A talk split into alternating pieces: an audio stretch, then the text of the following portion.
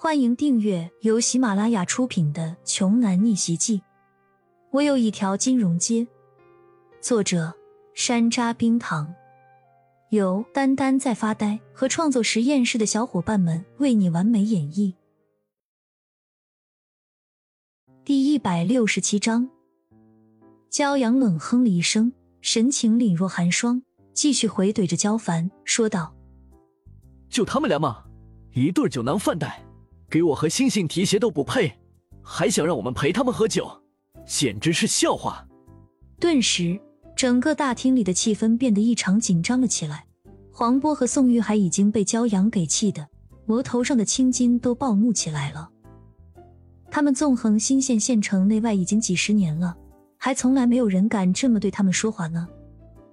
黄波厉声的威胁他们二人说：“好，很好。”没想到你年龄不大，见识不广，口气却还不小。今天你们就别想走出这家酒店了。宋玉还在一旁冲着李欣一直淫笑着，附和的说道：“还有这个女孩，你们俩都别想好过。”骄阳怒极而笑，真可谓是芝麻大点小县城里的地头蛇，居然也敢如此猖狂。就在这个时候。林老的车已经到了六合酒店的大门口，随即林老浑厚爽朗的的笑声从老远处就传了过来：“小杨啊，欣欣啊，你们这对小情侣，今天是准备要请我吃什么好吃的？”林老，您来了，十分抱歉啊，我可能暂时没法招待您了。怎么回事啊？这两个人想要收拾我。还想对星星图谋不轨？听到骄阳这句话，林老原本一直笑着的脸色慢慢阴沉了下来，转过头，不怒自威的瞪向黄波和宋玉海，质问道：“就是你们两个不知好歹的小东西，想对我们小杨和星星动手吗？”林老听起来似乎很平淡的声音，却透着一股无法压制的愤怒。哪里来的脑不死的？你是嫌自己的命太长了，是不是？赶紧给老子归远点儿，这儿没你说话的份儿。黄波立刻恼了，既不懂事，又不没有眼力见儿的年轻人，不把他放在眼里也就算了，怎么一个当地的老家伙还不知道他和宋玉海是什么人吗？看来今天他是得杀鸡儆猴，给自己重新立立威了才行。今天有我在这里，我倒要好好看看。你们哪一个敢动小杨和星星一个手指头的？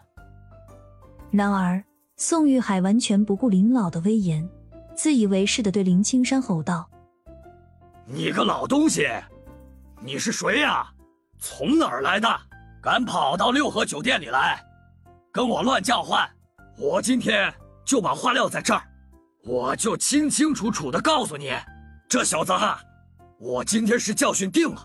这女孩。”我今天也是玩定了，你一个黄土都快要埋到嗓子眼的老东西，赶紧给我滚，别在这里多管闲事儿，听明白没？要不然，连你一起办了。宋玉海的这番话，都快要把林青山的肺给彻底气炸了。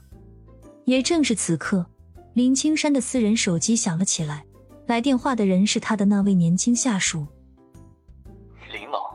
新县这边的老大已经得知您去了六合酒店，他现在已经往那边赶了，可能马上就到。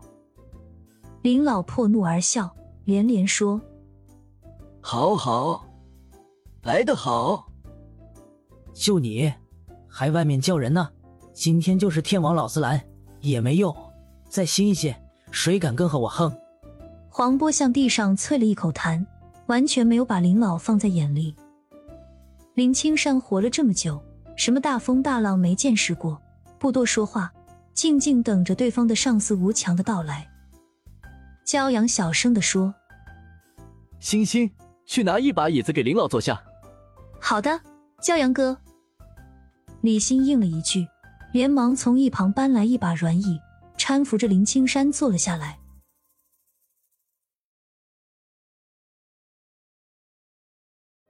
本集播讲完毕，想听更多精彩内容，欢迎关注“丹丹在发呆”。